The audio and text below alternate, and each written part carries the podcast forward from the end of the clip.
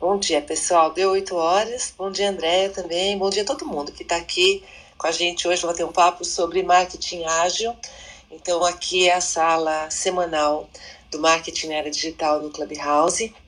Ah, cada semana a gente tem um tema e o tema de hoje é marketing ágil e o profissional do futuro, o profissional de marketing do futuro, tá, gente? Aqui não tinha espaço para escrever tudo.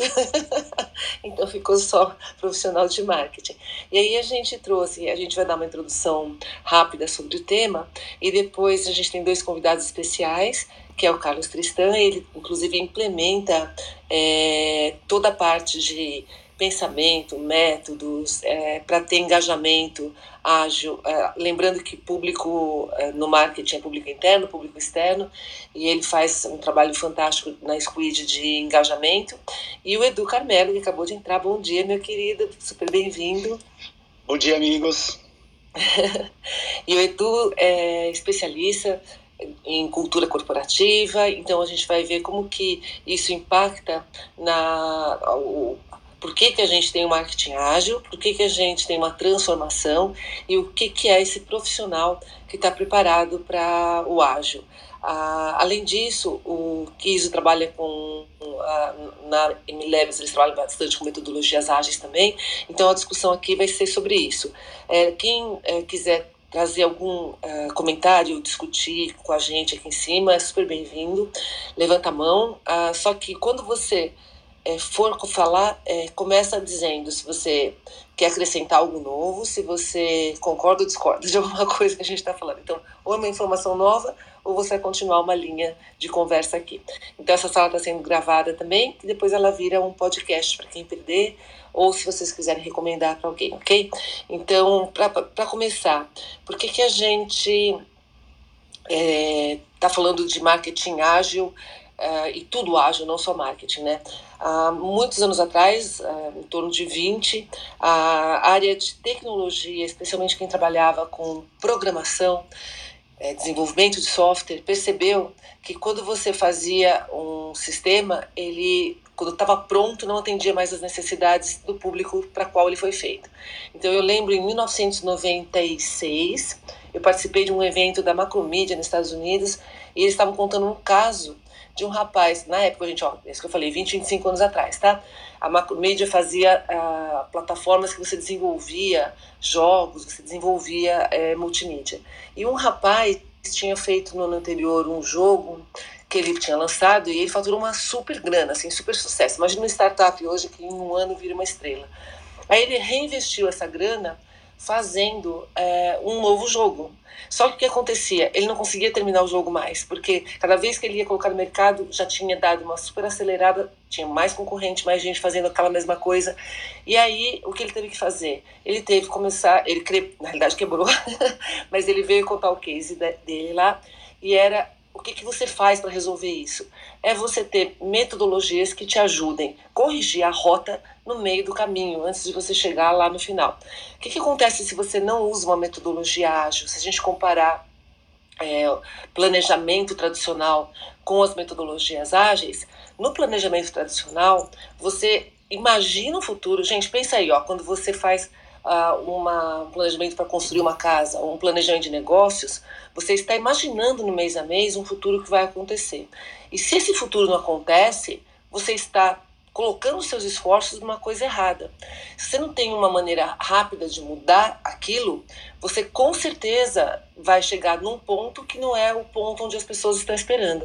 Então, o planejamento ele é focado em você, na sua empresa, no que você quer que aconteça no mundo. As metodologias ágeis, elas são preparadas e focadas no mundo. Se o mundo mudou, se as pessoas mudaram, eu tenho que rapidamente entender isso e incorporar. Então, existem vários métodos ágeis que são implementados em negócios e que no marketing também podem ser utilizados. Então, um exemplo, já há muitos anos também, há uns 7, 8 anos atrás, as agências de publicidade começaram a trabalhar de forma ágil. E eu lembro que na época, eh, e hoje as agências trabalham né, dessa forma, elas fazem, por exemplo, reuniões semanais de pé no comecinho do dia com uh, os clientes e internamente, às vezes você faz mais reuniõezinhas curtinhas e de pé para você não ficar muito confortável, tá? E ser rápida mesmo, todo mundo trazer. Eles já traziam todos os players, ou seja, todo mundo, o atendimento, a pessoa que trabalha com criação, para a mesma roda, todos, todos que estão envolvidos naquilo, para que você conseguisse é, detectar muito rapidamente qualquer ponto que precise de uma tomada de decisão rápida e que seja flexível. Então, o ágil ele é flexível no sentido de você conseguir mudar a rota, mas ele tem que ser rápido, porque senão você não consegue acompanhar. Então, essa é uma introdução rápida no tema. Não sei se Kis ou Calil querem falar alguma coisa antes da gente pedir para o Carlos, a gente pode fazer nessa ordem. Carlos, primeiro, contar o case fantástico deles lá na Squid, para a gente bater um papo aqui, e depois o Edu. Tá? Então, Kis ou Calil querem complementar? Bom dia, bom dia a todos. Na prática, eu, eu tenho aqui a minha vivência na, na própria MLabs, né? E, e na prática, para a gente, a metodologia ágil ou marketing ágil, ele é um conjunto de princípios, né? Porque a gente usa uma série de ferramentas que vem de Scrum, que vem de Kanban, que vem de uma série de misturas, né? Não tem uma coisa só. Lean, né? O conhecimento de Lean Startup. Então, vem essa adaptação do software, mas também vem uma série de conhecimentos e, e adaptações desse mundo novo de startups e negócios, né? Então, para a gente, assim, ele é o conjunto de valores, princípios, ações que a gente pode fazer para tornar tudo mais eficiente adaptável às mudanças de mercado, como a Marta bem falou. Mas sempre, no nosso caso, assim, sempre pensando muito assim, o mercado, né, no, principalmente o cliente, né, porque tem as coisas alheias ao cliente, né, que é aquilo que está acontecendo em termos de tendências, macro tendência, etc.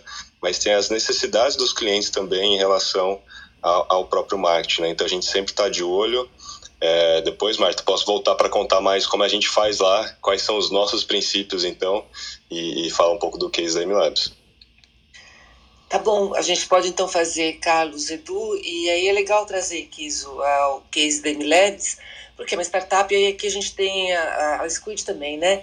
Aqui a gente tem as visões é, de fora e, as visões, e a visão de dentro com o Carlos também, né? Então, ok. Calil, quer completar alguma coisa, querido? Ah, vou deixar os mestres hoje. Acho que a Squid tem, olhando para esse lado de, de profissional, né? Acho que o Carlos pode é, trazer muito das dinâmicas, das dinâmicas que a gente tem hoje lá no dia a dia para compartilhar aqui com a gente. Então, cá, apresenta o Carlos, que você, inclusive, que trouxe né, o trabalho super bacana que ele está fazendo. Então, apresenta ele para que ele dê sequência no processo. E aí, o Carlos, por favor, conta, né? Como você implementa, o que é importante, KPIs, etc. É, o Carlos cuida... Carlos Tristan, ele cuida de toda a área, ele é COO, né? Cuida de, de várias áreas dentro da, da Squid. Mas acho que hoje a gente vai falar mais de people, né? Dos processos que a gente tem para para transformar esses, para trazer esse o Lean, né, ou OKRs, ou todas as metodologias que a gente tem lá. Vou, pode abrir aí o microfone, Carlos, contar um pouco do dia a dia lá da Squid. Obrigado, obrigado Marta, obrigado a Kiso. Somos admiradores tanto do trabalho da Marta, do Kiso, da MLabs, Luciano trabalha aqui com a gente. Mas primeiro, obrigado pela oportunidade. Acho que é super importante comentar sobre a metodologia ágil e como a gente usa aqui na Squid, porque acho que nasceu muito de times de tecnologia, times de engenharia e programação, da, da, dessas dailies, né, que foi o que a Marta comentou, das reuniões diárias, semanais, em, em vez de você desenhar um projeto de muito longo prazo, como você vai quebrando isso ao longo do ano, para com que você consiga ter metas semanais, planejamentos semanais e retrospectivas, para que você vá sempre aprendendo, medindo e construindo, e que a metodologia Lean. E aqui na Squid, além de usar isso em times de tecnologia, a gente aplica para o time de people, né, o, o novo RH, times de marketing, entre outras áreas. E, e, também acho que é super importante que em people, como o Luciano comentou, entrando, né, eu assumi a área de people no meio do ano passado, e a gente já estava com 60, 70 pessoas, hoje a Squid está com 160 colaboradores, e a gente começou a entender quais eram os anseios das pessoas. Acho que a gente sempre se preocupou muito com a cultura corporativa, como que a gente estando nesse mundo ágil de tecnologia, de alto crescimento, como a gente consegue ter um equilíbrio com um ambiente saudável, de respeito, de empatia, que a gente se preocupa de fato com as pessoas, porque a gente sabe que hoje, ainda mais com pandemia, as pessoas a preocupação com saúde mental é muito intrínseca e muito forte. Como que a gente consegue ter essa preocupação com as pessoas e como a gente usa a metodologia ágil para mostrar e dar o suporte para as pessoas? Então, acho que um exemplo para tangibilizar para começar a conversa aqui, também queria depois ouvir um pouquinho do Eduardo, ouvir um pouquinho do histórico dele super legal. E a gente, por exemplo, ciclos de avaliação dos colaboradores, a gente tem os valores da Squid, a gente faz ciclos de avaliação trimestral. Até quando eu comecei a buscar referências de outras pessoas no mercado, eu entendi que as, as, empresas faziam ciclos anuais, ciclos semestrais, e eu insisti muito para que a gente fizesse ciclos trimestrais, ou seja, a cada trimestre a gente consegue entender se de fato as pessoas estão alinhadas e as expectativas estão alinhadas entre a empresa, entre os líderes, entre as pessoas. Então, acho que é super importante essa preocupação intrínseca e esse acompanhamento contínuo para a pessoa conseguir entender se ela está no caminho certo, se não está, então, e evoluindo sempre, né? Então, a MLabs também é super referência para a gente, acho que estamos com ótimas pessoas aqui para trocar sobre o assunto. Tem uma coisa que você falou, Carlos, que é, é, me incomoda de planejamento de maneira geral, né? Que são os, os ciclos muito grandes e às vezes você parar para fazer algo você não está necessariamente é, medindo o filme daquilo, né? Então às vezes você uma vez por ano faz uma coisa tira uma fotografia daquele momento e você não mediu ah, o impacto desse ano. Eu participei de um evento, acho que foi no, não a pandemia é o ano que a gente esquece, né? A gente não conversa a gente não lembra, mas ano retrasado que uh, o pessoal de RH estava discutindo exatamente isso. Aqueles, por exemplo, análise de clima na empresa, né? Aí você para e faz, preenche um monte de formulários, e isso é uma coisa que a gente podia discutir aqui em qualquer planejamento, para fora, público interno, público externo. Você preenche um monte de formulários, e aí os gestores de RH começam a ficar o quê? Preenchedores de formulário. Essa é a sua meta. Sua meta não é atender as pessoas da organização. Ah, então, people para você é o quê? São só números para você preencher e passar isso para frente. E aí, se você faz isso, você não consegue, na realidade, é engajar no que realmente é necessário para essas pessoas. E aí tem algumas empresas que, usando metodologia ágil, ao invés de você, por exemplo, parar para entender clima corporativo uh, uma vez por, sei lá, X meses, todo dia, quando você chega no trabalho, você recebe uma pergunta no seu é, computador, como está se sentindo hoje? Ou alguma coisa desse tipo. E aí você tem um filme disso ao longo do ano. Então, você não vai medir, que nem quando a gente fala, na, na um, vai perguntar para um aluno se ele gosta do professor, é o dia antes da prova, o dia depois da prova, é dia de trabalho. Agora, se você perguntar constantemente de uma maneira que não tenha que preencher um monte de coisa, facilite a vida da pessoa, é, você tem muito mais informação, é muito mais gostoso, ela engaja melhor, ela vai ser mais sincera na forma de falar e você tem resultados melhores para poder depois aplicar isso, né? Então, muito bom. Acho que muito, muito legal, Marta. Até hoje existem várias ferramentas, a gente usa uma aqui no Squid que faz envios de pergunta toda semana sobre o clima da empresa uma pergunta mensal sobre o ENPS, né? Qual que é o nível de engajamento quanto que algum colaborador estaria disposto a recomendar outro colaborador para entrar na Squid. Então, ferramentas que têm acompanhamentos semanais, mensais, a gente usa essa e a gente usa uma outra também sobre sentimento semanal. Então, independente de uma pergunta que a gente vai entender sobre o clima, como que a pessoa se sentiu naquela semana, como que foi para ela, foi muito pesado? Então, por exemplo, semana passada, por conta, por exemplo, de imposto de renda, o time de people fica um pouco mais sobrecarregado, o pessoal entende, a gente entende isso, dá dia de folga, como que a gente consegue suportar e entender o que, que as pessoas estão precisando e se adaptando né, com essa frequência. Acho super importante, muito legal. Tem um ponto aqui que queria só chamar a atenção, né, que o Carlos falou, que é estado psicológico, né? E eu, eu tô num, num programa do Google, chama Google Growth Academy, e eles chamaram atenção para isso, falaram, olha, a melhor maneira de você ter produtividade, crescer rápido e tal, é ser psychologically safe, né? Você criar um ambiente que é seguro psicologicamente, que as pessoas estão ali tranquilas, motivadas, né? E sabem o porquê elas estão fazendo o que elas estão fazendo. Então, essas ferramentas aí, Carlos, muito legal. E, e, e cria esse, esse ambiente né, propício para produtividade, porque eu acho não é só a metodologia em si, né? Mas, assim, as pessoas, na verdade, é que tem que estar... Tá, é, dispostas a fazer as coisas mais rápidas também, né? É porque se você. Vai lá, Carlos, vai lá, vai lá. Não, pode falar, Marta, por favor. É, eu ia dizer que se você não engajar, que no final do dia a metodologia ágil, elas, todas elas, né, elas são focadas nas pessoas, para você conseguir que as pessoas é, não só ter resultados para elas, como elas façam parte do processo e façam a engrenagem rodar. Hoje a gente, se não tiver colaboradores, então, por isso que eu gosto tanto do que vocês dois né, fazem, um trabalho lindo, se você não realmente entender o que faz a, a roda delas girarem para que elas estejam bem, elas não vão produzir, as pessoas não produzem. E um, um dos fatores também bastante importantes quando a gente fala, que nem o Carlos falou, bom, teve aquilo que a gente falou das uh, variações ao longo do ano, que às vezes não tem nada a ver com a empresa, mas afeta a vida da pessoa, né? Que o que falou de você ter uma segurança psicológica. Se você não mede constantemente, você não sabe se é todo mundo da organização está passando por um momento mais difícil, que nem agora em pandemia, uh, o imposto de renda, ou se é uma coisa específica e particular da própria pessoa. Então, olha que lindos dados, gente. Quando a gente mede dados com frequência, quando a gente está e sabe qual dado né, correto para medir, a gente consegue corrigir. E aí o, o exemplo que eu dou é quando você aplica estatística nisso, você consegue ver variação. Eu, eu, brinco que eu, eu amo desvio padrão, você não consegue entender realmente o que está acontecendo, se é com todo mundo ou se é com um, né? Então, por exemplo, se é uma coisa está acontecendo com todo mundo na organização, o desvio padrão é baixo. Se está acontecendo só com uma pessoa, o desvio padrão é alto, é um ponto fora da curva, então deve ser uma situação particular dela que você pode tratar. Então, isso ajuda você a navegar de acordo com o que as pessoas estão precisando, e isso volta consideravelmente bem para você. Se for público externo, vai voltar como resultado, você vai se adequar a ele rapidamente. Se for público interno, vai voltar né, para a organização também, porque você vai se adequar a eles e eles vão estar num ambiente melhor, mais bacana. Muito bom.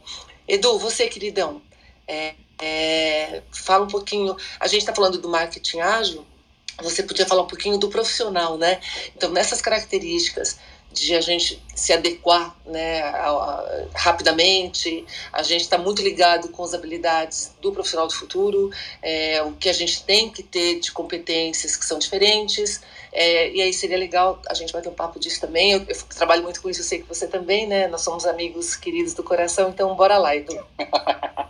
Ai, que delícia, bom dia. É, deixa eu pegar só um, um, um, do que o Carlos disse, aproveitar. É, o que eu sinto, nós aqui somos responsáveis pela implementação de ágil e de inovação dentro de organizações de grande e médio porte. E, e, o que a gente tem sentido muito hoje, algo que o Carlos disse, é o ágil é, a gente precisa fazer uma integração dele entre ferramentas e mindset, mindset mesmo, né? Porque é, e a, a, possibilidade de fazer essa integração está na construção de uma cultura ágil, porque o que a gente tem visto hoje, salvo as boas startups, as grandes empresas elas estão com uma dificuldade muito grande porque elas querem comprar inovação querem comprar ágil desde que respeitem as suas burocracias. então fica isso um desafio tão grande. Assim, acho que de 10 projetos que a gente tem aqui, oito acaba sendo esse grande desafio de, de cultura. Por quê? Porque o que a gente tem visto é que as empresas pedem para os funcionários, pedem que eles sejam ágeis, pedem que eles sejam inovadores, mas o seu sistema desintegrado com a sua cultura acaba criando pequenos monstrinhos, né? Elas não, não, não geram coerência em relação a isso. E uma das questões que o Carlos falou muito bem aqui tem a ver justamente com o ciclo, o famo, a famosa gestão de desempenho, né? Que é uma grande furada se você realmente fizer essa gestão de desempenho uma vez por ano, né? Porque além do sistema não funcionar, quer dizer, ela, ele desrespeita o mindset ágil, né? Porque o, o que o mindset tá, ágil está fazendo, de brilhante lá, que o Sutherland trouxe, que era, puxa vida, como a gente consegue reduzir os ciclos de inspeção e adaptação, né? Aí dados é super importante e o que, e que o que o Riso trouxe, o que Riso trouxe e o Carlos trouxe no sentido de vamos medir, vamos medir com bastante precisão e mais do que medir, eu acho, da questão do, do NPS, mais do que medir, é a gente procurar rapidamente descobrir quais são as causas e criar um plano para fazer isso. Então, aqui, por exemplo, quando a gente alinha o OKR, então vamos fazer as reuniões trimestrais de OKR, vamos fazer as reuniões trimestrais de cultura e vamos fazer as reuniões trimestrais de aprendizado e desempenho, né? Porque, por exemplo, não dá para fazer um PDI para um PDI de 12, de 12 meses, né? Não dá para dizer para o cara assim, olha, aprende ágil, faz oito cursos, lê 10 livros, né? Aqui a gente usa o conceito de PDI de 15 dias, né? ou seja, se você está numa, se você tá num, num sprint e se você conseguiu identificar diariamente quais são os obstáculos, por exemplo, que a, que a equipe tem, é, como esse líder pode, ao mesmo tempo, tentar retirar os obstáculos e já criar pílulas de conhecimento para que aquela possa, pessoa possa melhorar o seu nível de proficiência na semana, na quinzena, né? quem sabe no mês. Então, daí, só para finalizar aqui o que a Marta perguntou, o que a gente tem trabalhado muito aqui em termos de, de, de habilidades, é, eu não sei se é, para nós, assim, uma das maiores habilidades hoje além do mindset digital, mindset ágil e mindset de inovação, para a gente, a gente continua fazendo resiliência estratégica, porque resiliência estratégica fala sobre como a gente antecipa oportunidades, como é que a gente alterna o que a gente está fazendo no dia a dia, como é que a gente corrige, como é que a gente pivota. Né? E a outra que a gente tem usado muito, Mar, é a mentalidade ambidestra, sabe? Eu sou, sou não que eu sou apaixonado, mas assim como consultor eu vejo que o grande desafio das empresas no futuro é criar essas duas agendas paralelas, ou seja, uma agenda que está trabalhando performance e aperfeiçoamento e outra agenda paralela e convergente que está trabalhando inovação. E eu sinto, não sei se vocês sentem isso, o que eu sinto hoje é que como a gente veio de um mindset dicotômico maniqueísta, né? Tipo, ou faço isso ou faço aquilo, a gente está com uma dificuldade muito grande de dizer como é que a gente faz performance, agilidade e, ao mesmo tempo, inovação. Será que faz sentido isso? Total, inclusive, Edu, é, uma das coisas que o Gartner falava já, 2019 foi o, o, ano mantra, que ele falava que a gente vive a era do E, não a era do OU, né? Então é isso que você está tá falando, isso é complexidade, é o aumento da complexidade no mundo e a gente tem que se adequar, só dá para fazer isso de maneira ágil. É, quando a gente fala de E, não OU, veja a ascensão da diversidade do ano passado. O digital, ele acelera as questões tecnológicas e aí ele traz questões humanas. Veja quanto que a gente está falando aqui de questões humanas, né?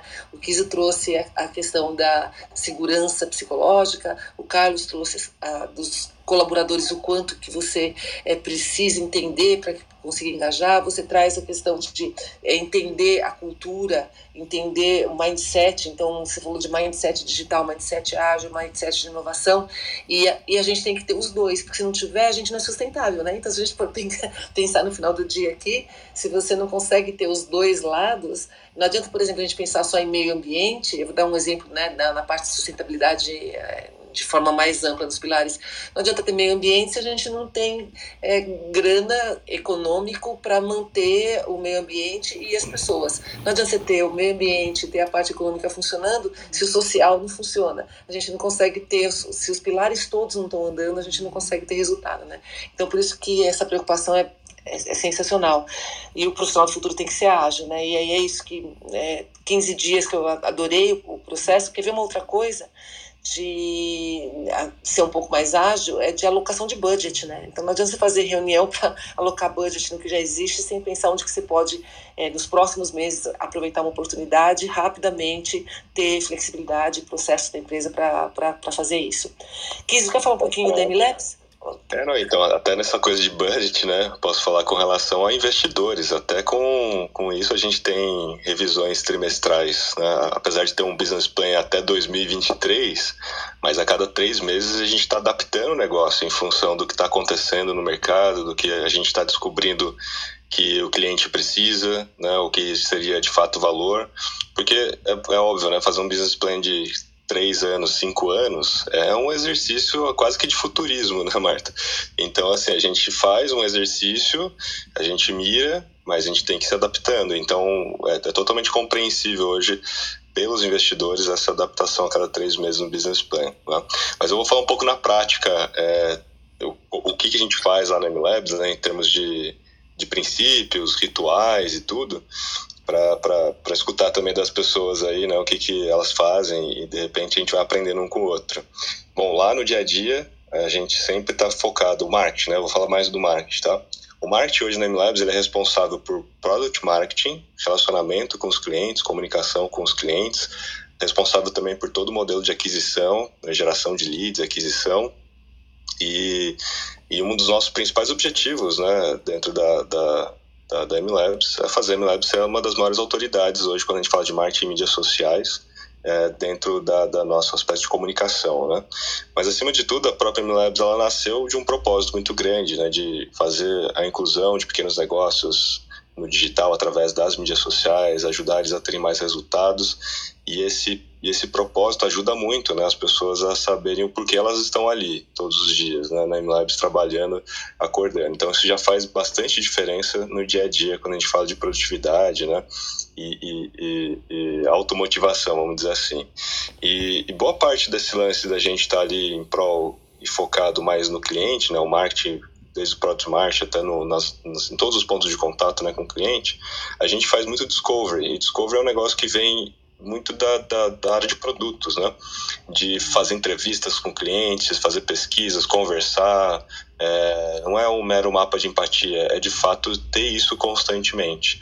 Então a gente está evoluindo, inclusive, agora é, nos nossos formatos de Discovery para ter um conselho de clientes dentro da MLabs, né? E, e, pegar alguns clientes que estão com a gente há bastante tempo, formar um conselho e, e a cada 15 dias ter um tema dentro desse conselho para a gente discutir com os próprios clientes.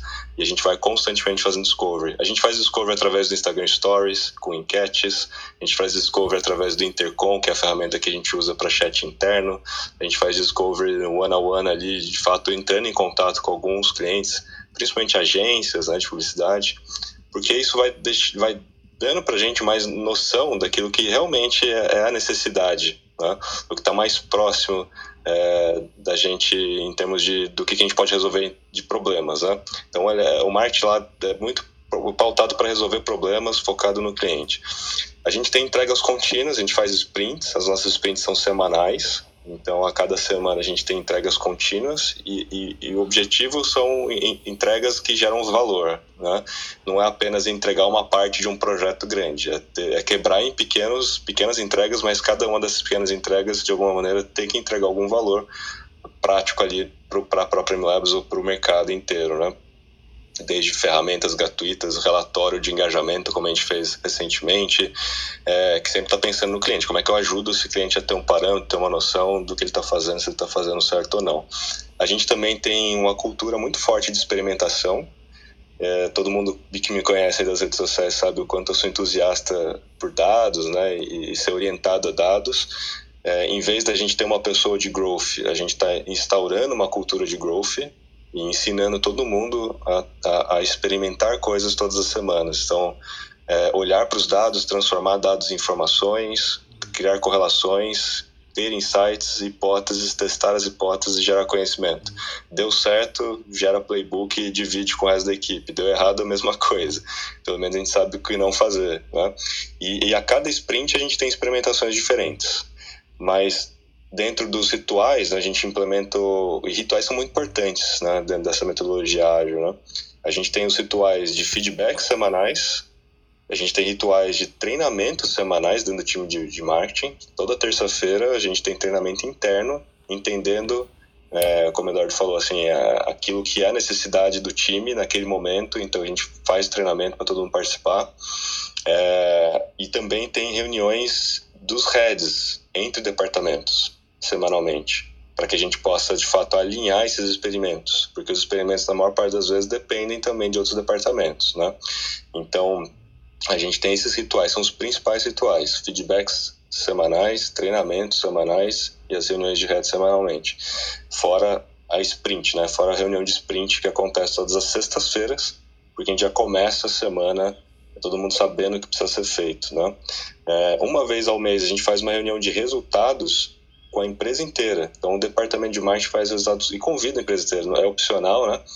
Para que todo mundo consiga enxergar o que a gente fez, que deu certo, que não deu certo, quais são os sentimentos dos clientes nas mídias sociais, nos nossos canais. Isso tudo vai gerando insights para que os outros departamentos também, todo mundo né, que esteja ali, possa atuar em cima, que a gente gera muito, muito conhecimento em cima disso, né? E, e e assim, uma, uma das coisas que a gente gosta bastante de desenvolver, é, e aí pelo, pela, pelo departamento de pessoas também, é um senso de comunidade. Muito se fala em empresas, às vezes, em empresas menores, ah, somos uma família, somos uma família. E, e na prática, para gente, assim, não, não somos uma família, somos uma comunidade, né? É, é diferente a comunidade, assim, né? A gente entende que todo mundo tem que ser colaborativo e flexível. Todo mundo tem que se ajudar como comunidade, né? independente aí de hierarquia. Na verdade, os líderes são mais líderes servidores, inclusive a ideia é essa, né? Mas tem que ter esse senso de comunidade. Isso gera também esse, esse, esse efeito de, de, de, ambiente mais seguro psicologicamente, né? Até porque todo mundo é, é mais bem-vindo a falhar, tem que aquela história, né? Falhe, mas aprenda com isso, né? Não repita a mesma falha. E essa cultura de experimentação colabora com esse sentimento, né? De, de, de falhas, né? De que, só, só podemos crescer a partir delas, né? E, e, assim, e aí, Marta, eu sei que você defende bastante né, os fundamentos de marketing e eu também, né, a partir do, de você. E eu, eu venho falando bastante, assim, a gente tem que ter constante atenção aos fundamentos de marketing, é, porém, através dos rituais a gente aumenta a agilidade, né? Mas não podemos esquecer os fundamentos. Muito bom, Kiso. E é legal a gente ver a colocação na prática disso, né? Então, quando você fala que tem reuniões de feedback semanais, de treinamentos semanais, reuniões com os heads para fazer essa interligação, as reuniões é, de sprint, que o sprint tem que acontecer, está muito ligado com o que Edu falou aqui, né? Então, não é só você ficar consumindo um monte de conceitos, que você acabou de falar também, né, Kiso, querido? De você consumir um monte de conceitos e ficar é, tentando entender. Não, você tem uma meta para colocar em ação. Lembrando que inovação ela tem que ser colocada em ação, né? E rapidamente para ser ágil. Fala aí, Cássio, quer complementar? Eu quero é um insight que eu é, tive agora ouvindo tudo isso, assim, é, é só para é, diferenciar as empresas que têm e não têm esses processos, né? Eu quando eu entrei na na Squid, eu já fazia há, há muitos anos sprint deles, mas quando eu cheguei lá, eu fui impactado com várias outras cerimônias, rituais, que é o one-on-one -on -one, é, mensal com, todo, com todas as pessoas que eu lidero, o NPS, Sentimento das Semanas deles, né? Também tem esse mensal é, com todo o time. E aí eu comecei a achar que era um excesso de cerimônias, né? E o Carlos sempre foi falando não, Luciano, vai, tipo, vai fazendo que você vai entender. Uma hora a cultura vai entrar dentro de você. E quando, e quando eu comecei a perceber que eu podia ajustar caminhos com funcionários, às vezes, que estão trabalhando remotamente, né? E, quando, e remotamente a gente não vê a cara deles, né? Não vê o rosto, não vê como eles estão se sentindo, se eles estão com problemas. A gente não consegue, a gente perde, né? Esse, esse, essa, esse contato com os outros humanos para entender se uma pessoa está precisando de algum apoio. E aí, é, fazer todos esses rituais, ele trouxe, é, ele trouxe muita informação, muitos dados para que a gente pudesse acertar rotas, entender quem tinha alguma, alguma questão pessoal ou, ou mesmo ligado com a empresa, mas que a gente pudesse resolver aquilo rápido. E é viciante. E assim, hoje eu não saberia trabalhar sem mas para uma empresa que não tem essa cultura implementada, como é difícil isso acontecer se um líder não bateu, não bateu o pé que é assim, entende? Então assim, é, é importante a liderança entender, né, os, os sócios, diretores entenderem a importância de todos esses é, rituais e implementarem da forma correta, porque eu acho que uma empresa que não passa por isso ainda, ela não consegue nem entender o valor disso tudo acontecendo. A gente fica encantado. Com... Vai lá, vai lá, vai lá. Não, não, desculpa, você, você, depois eu vou.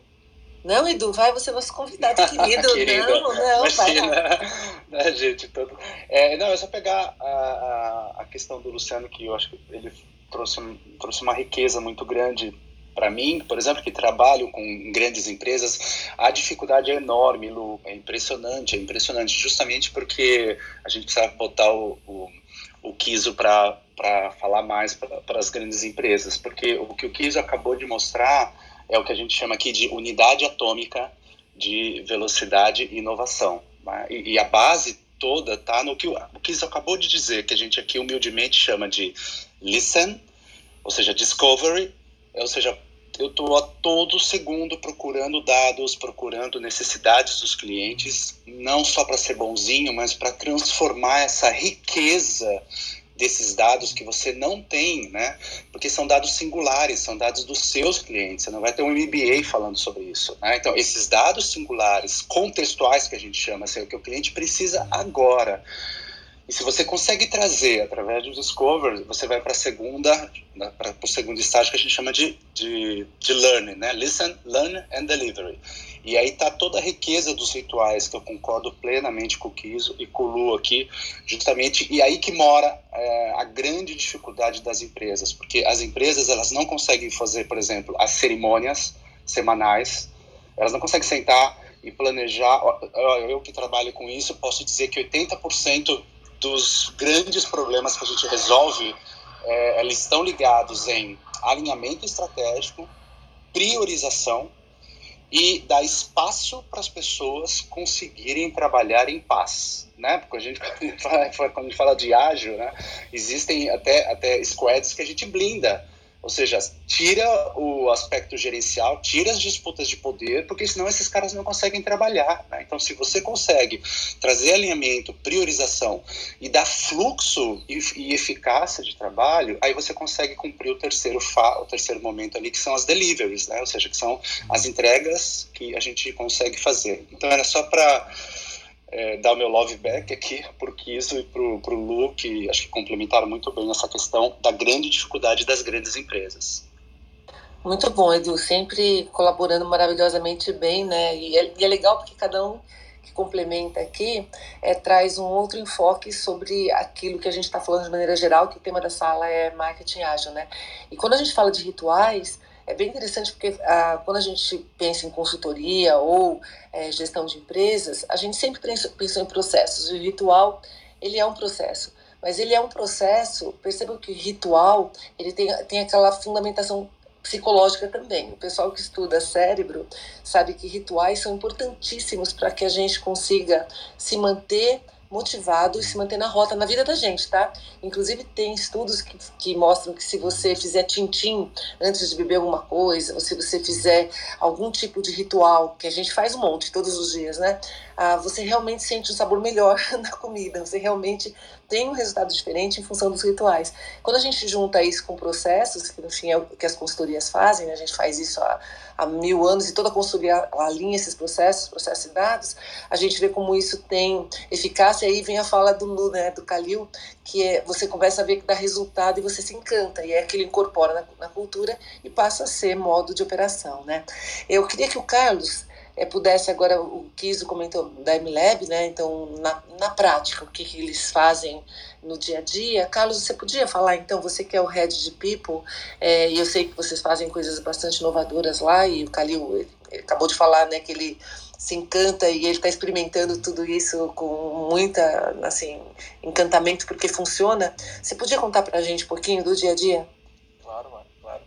É, acho que tem tantas metodologias ágeis fatores de trabalho, seja do time de marketing, seja do time de people, então qual que é a planning da semana, o que vai ser feito na semana, depois no final da semana, na sexta-feira, retrospectiva do que aconteceu, mas não numa visão só de trabalho, mas de processo, como foram as interações entre o time, e lógico que hoje dentro da pandemia, como é mais difícil se adaptar a tudo isso, e as deles no dia a dia para entender quais são as prioridades para que as expectativas estejam alinhadas e todo mundo invista esforço no que de fato é a prioridade naquele dia. Então, isso é super importante, só que em paralelo, acho que tudo na vida é equilíbrio, então o lado pessoal é muito importante. Então a gente faz as one-on-ones, né, a reunião entre os líderes e os liderados pelo menos uma vez por mês, para entender se as pessoas se elas estão bem, acho que tanto para falar de trabalho, porque o ciclo trimestral que a gente trabalha aqui, esse ciclo de avaliação, então ele é trimestral. No final do trimestre, além de rodar as OKRs, né, as OKRs, a gente roda o ciclo de avaliação também e a gente entende quais, dentro dos valores da empresa, como que a pessoa está entregando e também na parte mais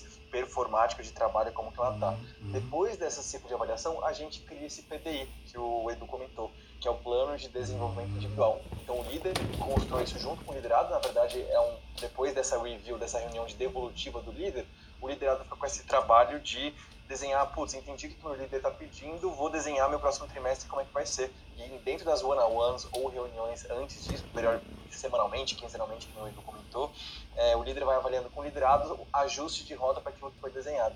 E acho que eventualmente, de novo, por conta de pandemia, a gente tem que se adaptar né, ao mercado da forma que ele vai evoluindo. Ontem, por exemplo, eu fiz uma one-on-one em que eu falei muito pouco sobre trabalho, porque a pessoa estava passando por tantos problemas pessoais que se eu ignorasse o momento que ela estava passando e o contexto da vida dela, não ia adiantar nada eu falar sobre trabalho. Então, acho que o mais importante é a gente unir, que nem o Kiso comentou, né, essa segurança do, ambi do ambiente de trabalho, fala-se muito em vulnerabilidade hoje, né, como que a pessoa está de fato segura para se sentir aberta, que ela teve um problema pessoal e ela eventualmente não vai conseguir trabalhar naquela semana, porque alguém da família dela está com algum problema, e a gente entender isso. Então, é super importante na nossa visão ter esse equilíbrio e rituais, tanto de trabalho nas semanas, ao longo dos meses, e esses rituais de reconhecimento, um, rituais de avaliação e PDI ao longo dos meses e trimestre.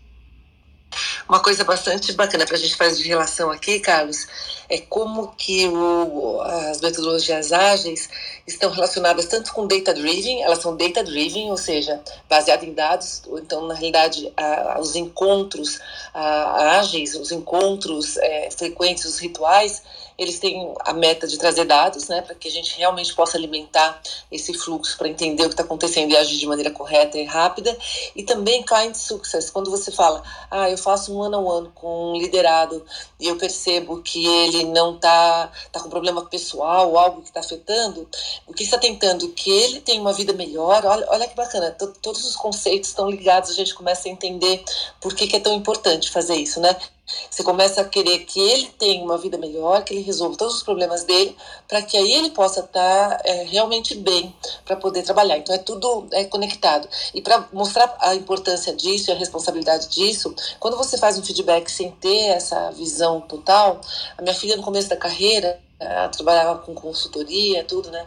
E ela é brilhante, tá, gente? Desculpa, não sou coruja, não. Ela é brilhante mesmo. Mas ela passou na época de estágio, comecinho, ela é engenheira também, e ela passou por um, por um líder que falou para ela que ela tinha que melhorar os skills de comunicação. E ela é excelente em comunicação. E ainda bem que eu trabalho na área, né? Porque ela ficou encanada com aquilo que ela não sabia. Eu falei, Mariana, essa pessoa que fez essa avaliação para você, ela não conhece ah, todos os dados que eu conheço da sua performance, da sua vida. E realmente foi difícil tirar. A pessoa fica naquela, ah, e agora eu não consigo dar esse. Então a responsabilidade dos feedbacks, dos dados que fluem, como que você está colhendo aquilo, o cuidado para fazer isso é muito importante, que senão o efeito é contrário, né? Então hoje ela está maravilhosamente bem, não tem mais nada disso, mas foi difícil, ficou uns meses lá com essa questão de que precisava melhorar a comunicação. E aí, Carlos, eu queria que você falasse um pouquinho de ferramentas que vocês utilizam, inclusive numa das bate-papos que que o Calil e eu tivemos, ele estava falando que vocês é, implementam ferramentas que facilitam esse processo de captura de dados e entender o que está acontecendo, né? Você podia compartilhar com a gente? Claro, claro. Acho que você comentou da, da importância dos dados. Eu vim de formação de engenharia, então para mim é super importante. Eu também trabalhei numa consultoria no começo da carreira, que eles se baseavam muito numa metodologia que chama teoria da decisão. Dentre várias ferramentas usadas para nessa metodologia, uma delas é para você tomar uma boa decisão, você tem que ter quantidade de informação e qualidade de informação. Então hoje fala muito em data, data, data, mas como que você usa isso para tomar de decisão? Então quando você surge um problema, quando você tem dados para tomar aquela decisão, sua decisão, a chance dela estar correta é muito maior porque você tem embasamento em cima daquilo. Hoje a gente usa algumas ferramentas. Então, a, tem a ferramenta que é a Coach Rocks, que a gente usa de sentimento de semanal. Então, a gente entende como que as pessoas estão. A gente desenha as OKRs lá dentro para cada uma das áreas. Então, tem o time administrativo, financeiro, people, tem o time de operações, que tem o CS, né, o Customer Success, o sucesso do cliente, o Customer Experience, o CX. Então, todos os times estão lá dentro. A gente vai acompanhando tanto as OKRs, a performance e entrega das áreas de acordo com os projetos que a gente priorizou dentro daquele trimestre. A gente usa essa mesma ferramenta também por conta de sentimento semanal para criar os one-on-ones, então deixar registrado tudo que você está conversando com o seu liderado, agendar as reuniões, fazer os PDIs, né? Então, putz, qual que é o plano de desenvolvimento do líder liderado naquele trimestre e também para fazer a review, que é esse ciclo de avaliação trimestral, quais são os valores. A gente usa aqui, por exemplo, para avaliar as pessoas, a gente usa uma régua de 1 a, 1 a 5, então como se fosse 3 é dentro do esperado, 4 é acima do esperado, 2 é abaixo do esperado, 5 é muito acima do esperado e 1 é muito abaixo do esperado, para cada um dos valores. E aqui a gente começa a ter dado, porque no final a pessoa vai ter, um, vai ter uma, uma nota de como que ela foi naquele trimestre dentro de um valor, você consegue comparar com trimestres anteriores, você começa a comparar com outros times, até a gente usou isso dentro da empresa como um todo, nas avaliações, para fazer uma curva de Gauss, entender quem são as pessoas que são os top performers, quem são as pessoas que estão abaixo como a gente consegue trazê-las para cima, quem são as pessoas que estão no meio e acompanhando trimestre a trimestre quem está apontando para cima, apontando para baixo, e a gente atuando, dando todo o suporte possível. Então a Coach Rocks a gente usa muito desde performance, entrega de trabalho, desde todos esses ciclos de avaliação, PDIs e one-on-ones. E a outra ferramenta que a gente usa muito no time de People é o Vibe, que é uma ferramenta que faz os envios de perguntas de clima semanal também é uma ferramenta anônima. Então a pessoa quer dar um feedback de algum problema, de alguma área, de alguma pessoa que ela está entendendo, ela tem esse ambiente seguro para ela poder reclamar de alguma coisa ou falar positivamente de alguma coisa e também envia o NPS, que também é anônimo. Então a gente tem essas duas ferramentas que são ferramentas mais de cuidado com as pessoas, fora outras de processos como Pipefy, integração das áreas, solicitação, mas acho que é menos da conversa aqui. Hoje são as duas principais ferramentas que a gente usa aqui. Muito legal, Carlos. A gente, pessoal, para quem está aqui na sala, a gente está falando sobre marketing ágil hoje. Ah, quem quiser, toda, toda quinta-feira, às 8 horas, a gente é, tem esse bate-papo que é uma hora, então daqui a pouquinho vai terminar. E depois disso fica como um podcast e também a gente coloca os principais é, pontos que foram discutidos na sala, a gente coloca em algum carrossel no perfil Marketing Era Digital no Instagram. Então, as ferramentas especialmente que foram discutidas aqui hoje, é, tanto no caso da Squid quanto no caso da MLabs, ou uh, os tópicos mais, a gente vai colocar como carrossel no, no, no Instagram também, né?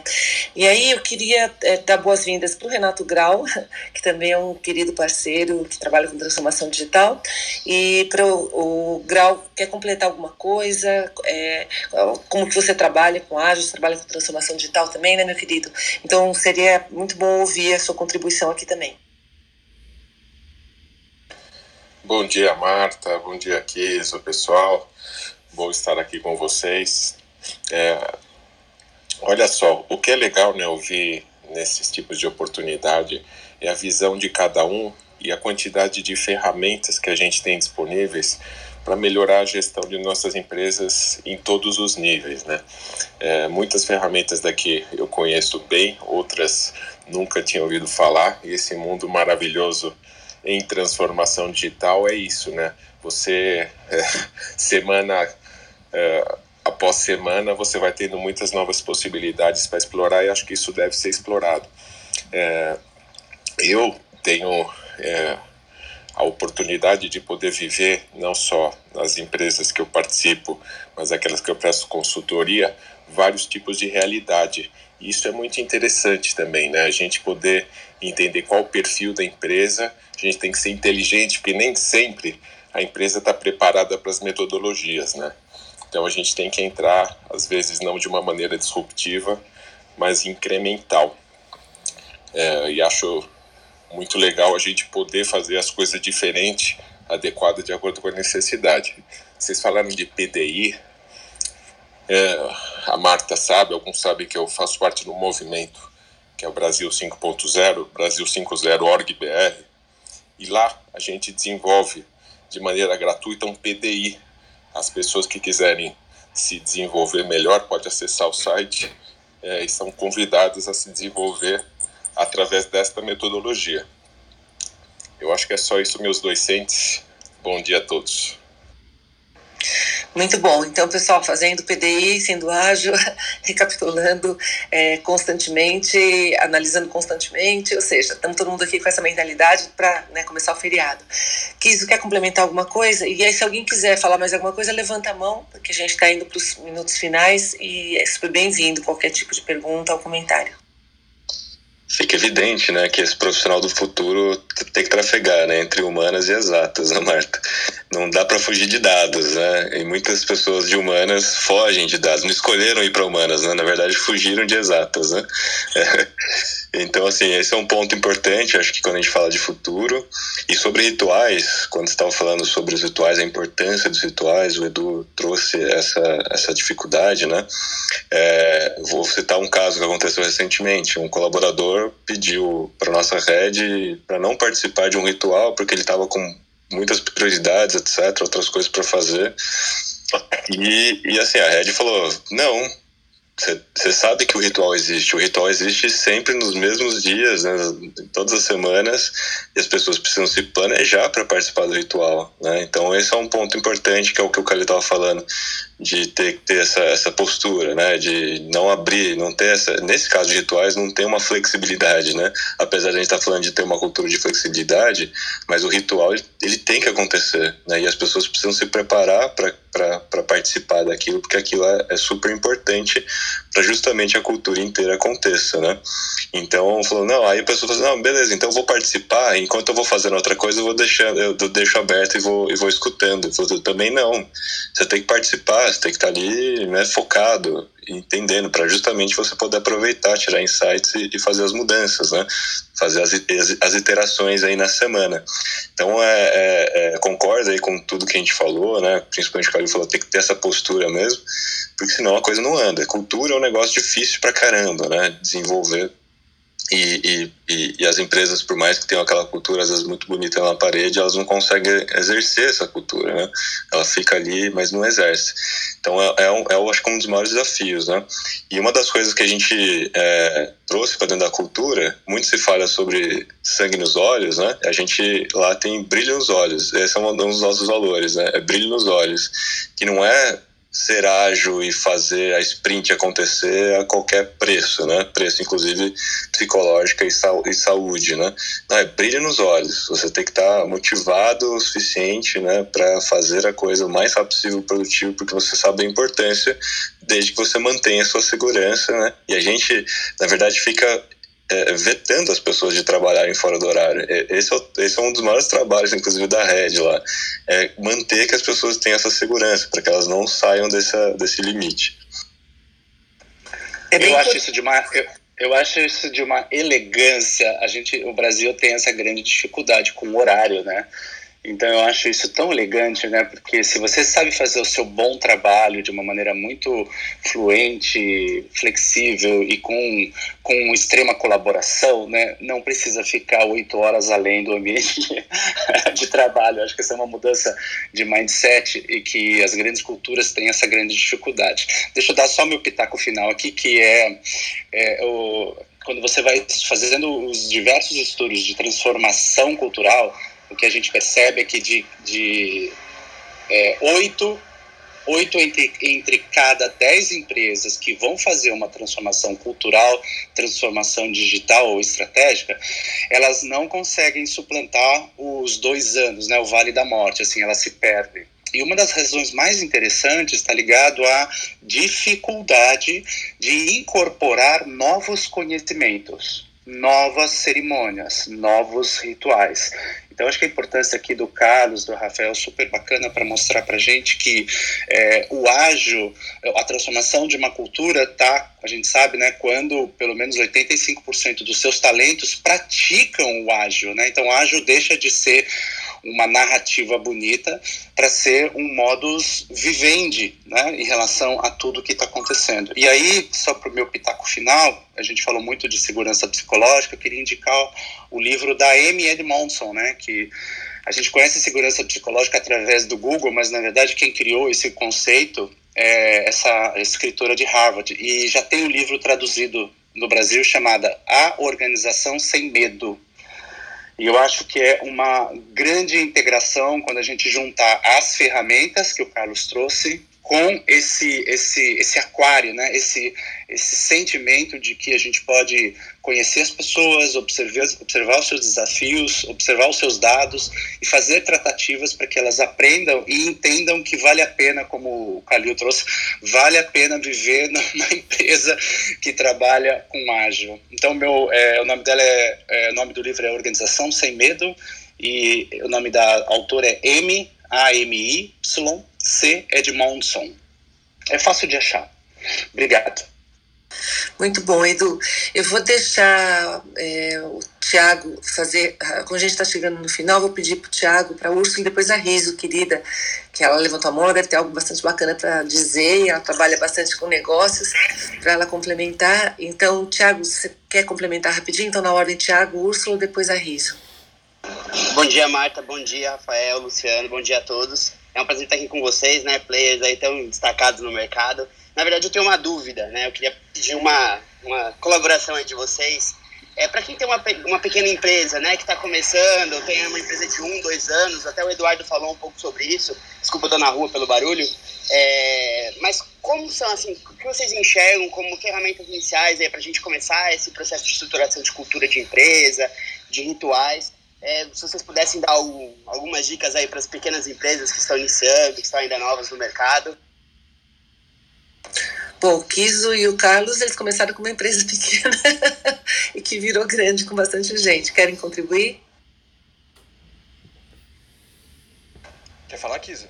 Mas eu posso falar um pouquinho aqui, Tiago. Acho que no comecinho, acho que é sem muito ferramenta, sem muito inventar muita coisa. Acho que é implementar uma cultura que você acredite, que seja transparente, que as pessoas entendam de fato que aquilo seja uma coisa intrínseca para você e acho que a, a primeira delas é muito essa metodologia ágil de organização de tarefas e metas, né? Qual é a meta do mês, qual é a meta do trimestre e organização de reuniões, desculpa, reuniões semanais, segunda-feira, logo de manhã, uma reunião com as principais lideranças, as principais pessoas para desenhar qual é a organização da semana, quais são os gargalos que aconteceram na semana passada. No final da semana, se der também, acho que é mais não é obrigatória, mas uma retrospectiva né, do que foi a semana e todos os dias, eventualmente, não sei quantas pessoas tem no, na sua empresa, nos seus times, mas eventualmente vocês podem fazer reuniões diárias para alinhamento. Ah, se é o time comercial para batimento de meta, como é que estão as coisas indo, se é um time de marketing, entender os projetos que estão acontecendo. Então, acho que essas reuniões periódicas, desenhando metas mensais e trimestrais, acho que já é um ótimo começo. Vou falar lá, que depois eu falo. Eu ia comentar assim, né? Quando a gente realmente é pequeno, falando assim, três pessoas no time, que foi como a MLabs começou, a cultura é o reflexo do líder. Então, assim, é, é, a cultura essa, é exatamente a cultura que o líder tem no seu dia a dia, na sua vida, suas crenças, né, seus valores. E, e aí isso vai crescendo conforme o time vai crescendo sem antes você escrever ali de fato todos os valores, né? Ele é o reflexo do comportamento do líder, né? Então você enquanto líder precisa ter muito claro o que você quer ter como cultura no negócio, né? E, e uma coisa que eu acho que tem que vir desde, desde o comecinho, independente se é pequeno ou não, é essa preocupação em ser orientado ao, ao cliente, né? de você realmente se preocupar muito mais com, com as necessidades, né? com as aspirações dos clientes e, e não com, com, a, com, com aquilo que você tem é, de visão somente, né? Porque é natural quando a gente começa um negócio, a maioria dos negócios começam com a parte técnica, né? Ou com o engenheiro, ou com alguém que sabe resolver algum problema, é, mas dificilmente depois você consegue achar o fit, distribuir esse, esse, esse negócio, né? E fazer a comunicação dele para o mundo, né? E, isso só acontece quando você realmente vai lá atrás para conversar com os clientes. Por isso que as primeiras vendas são super importantes, né? E conversar com, com quem comprou, né? Eh, inicialmente, os 10 primeiros clientes, 100 primeiros clientes, conversar.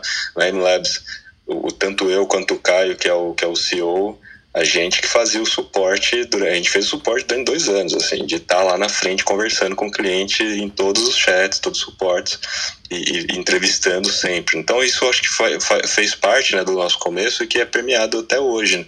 quando a gente fala de discover, né, de estar tá preocupado com o cliente, né, porque a gente começou dessa forma, a gente tinha essa clareza que, que era importante, né, não só basear naquilo que a gente tinha de hipótese de negócio, mas aterrizar mesmo para escutar sempre o cliente desde o começo. Eu acho que isso independe do tamanho do negócio.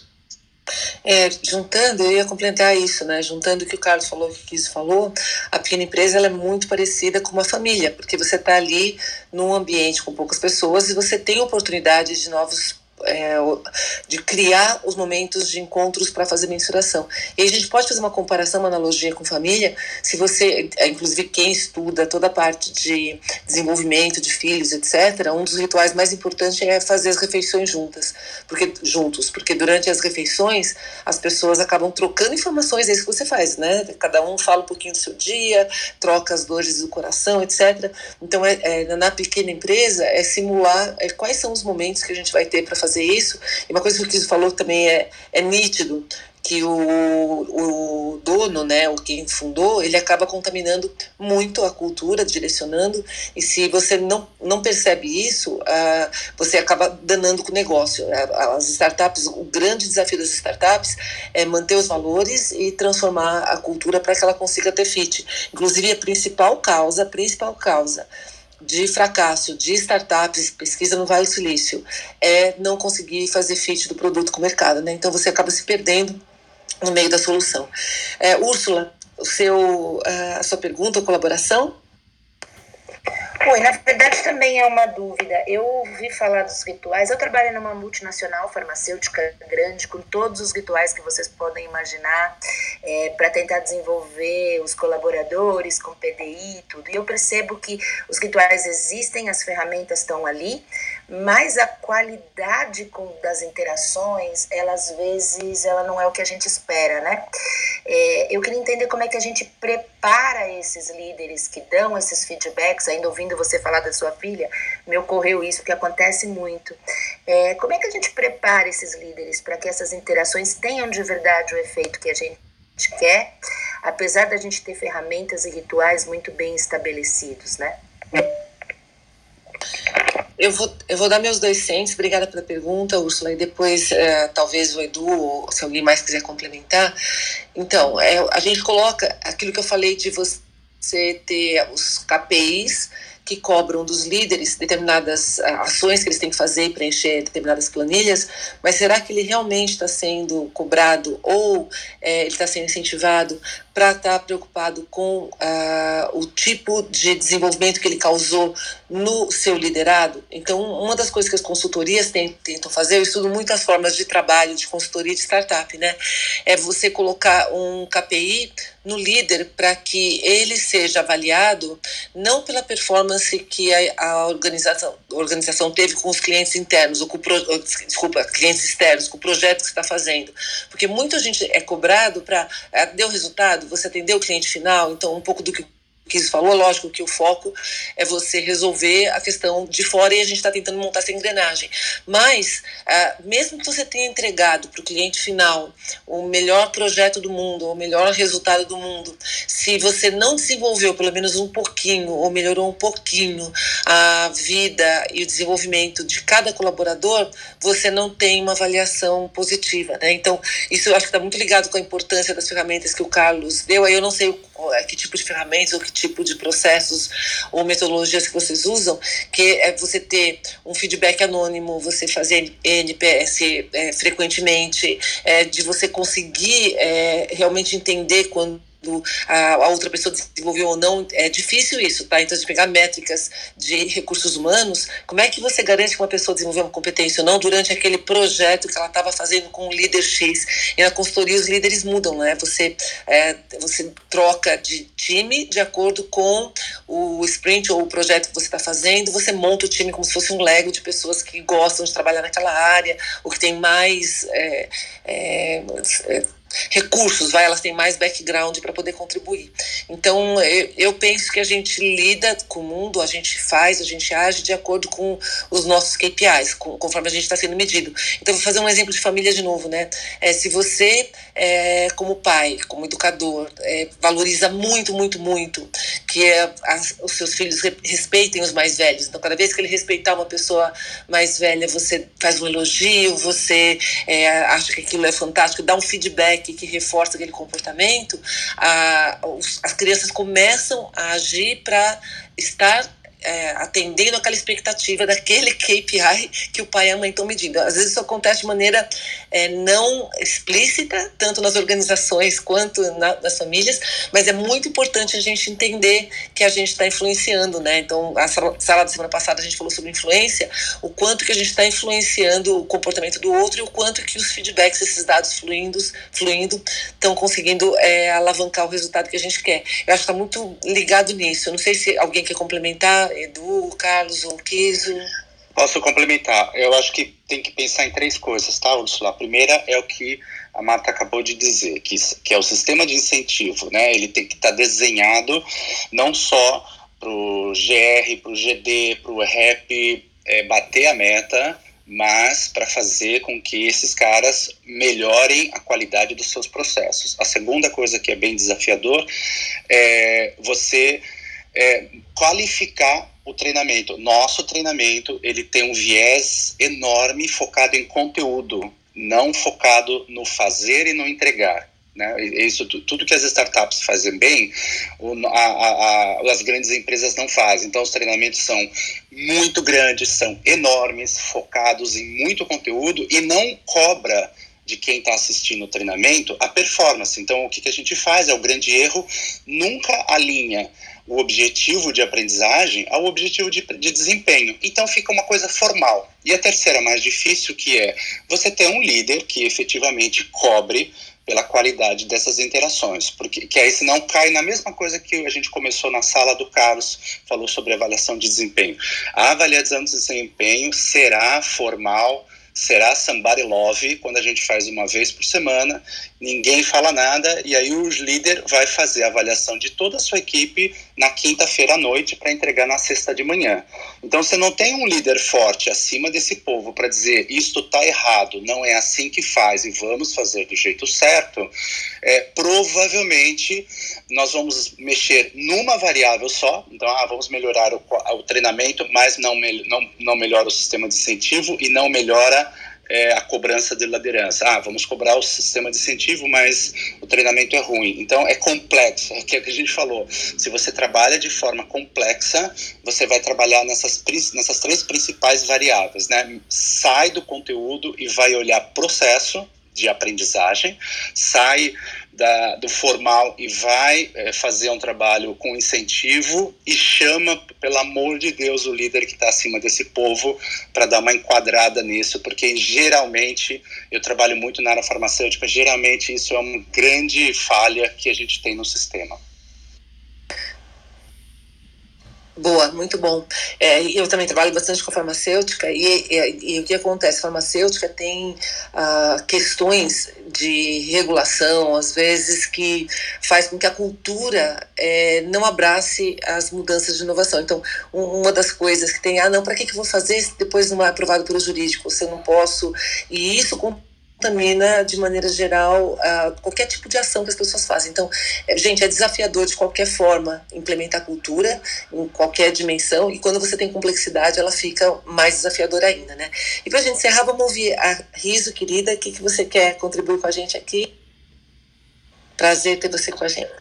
Oi, bom dia. Nossa, eu vou, eu vou, eu vou falar 30 segundos para não quebrar o ritual do tempo.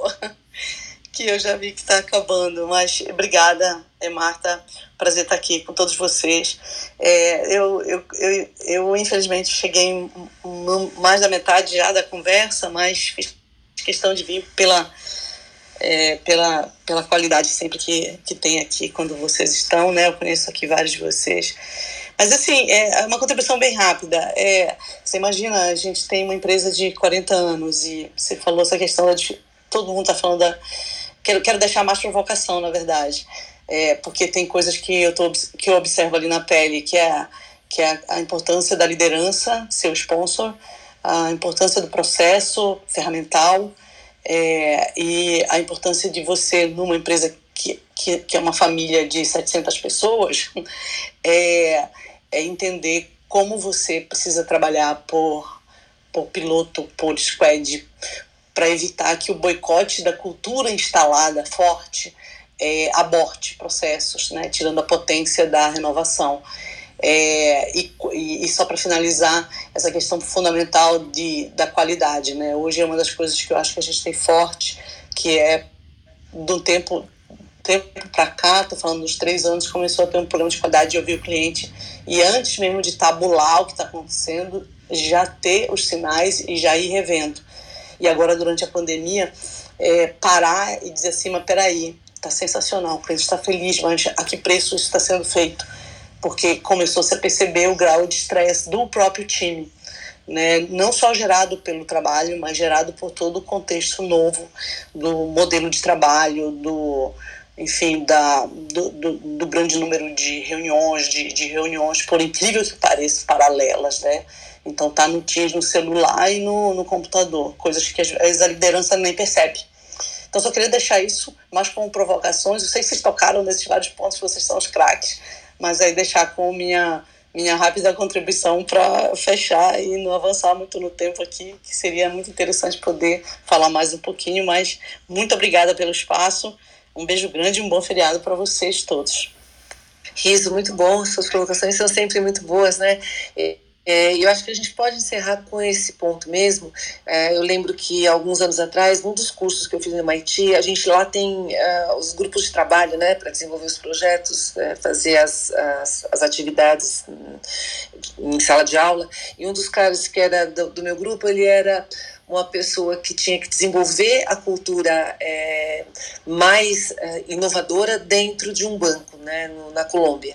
E banco tem aquela coisa de, também da cultura formal, ainda mais alguns anos atrás, muito rígida, menos abraçada a risco, né, é, tem uma dificuldade grande de fazer isso. Então, o que, que ele fazia? E aí tá, ele estava tentando resolver isso. Ele tentava contratar, quando ele fazia a seleção de pessoas, contratar a pessoa mais, assim, de mindset inovador, de estilo diferente de todo mundo, etc. Aí ele contratava essa pessoa para tentar fomentar a mudança de cultura no banco, só que quando a pessoa entrava, depois de um mês e meio, dois, ela estava igual aos outros.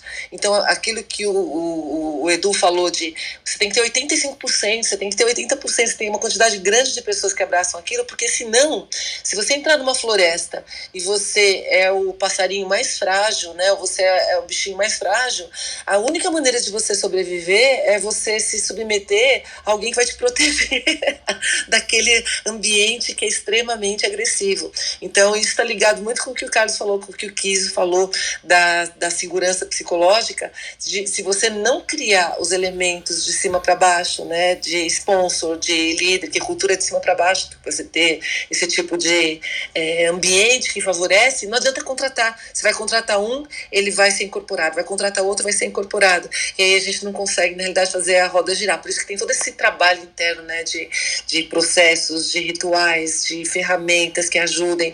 Então, gente, para quem está ouvindo a gente aqui hoje, vocês viram que é fantástico, é incrível, a gente tem muito recurso para melhorar os resultados de uma organização tanto em marketing, mas na realidade as metodologias ágeis elas ajudam é, o negócio como um todo. Ah, o foco é melhorar a vida das pessoas para que elas consigam, consigam contribuir com o negócio, fazer parte dele quando é público é, externo, mas que é um processo complexo, né? Então não acontece do dia para noite. Até muita empresa acaba indo para o Vale da Morte em dois anos porque não dá conta de implementar isso, de vencer a complexidade. Então é, é um processo contínuo, tem que estar tá, é, é, corrigindo passo a passo.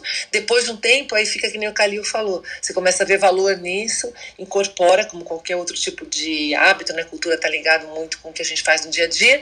E você começa a naturalmente o barco andar todo mundo pensando numa, num direcionamento de agilidade, de inovação, a gente consegue ter resultados bacanas.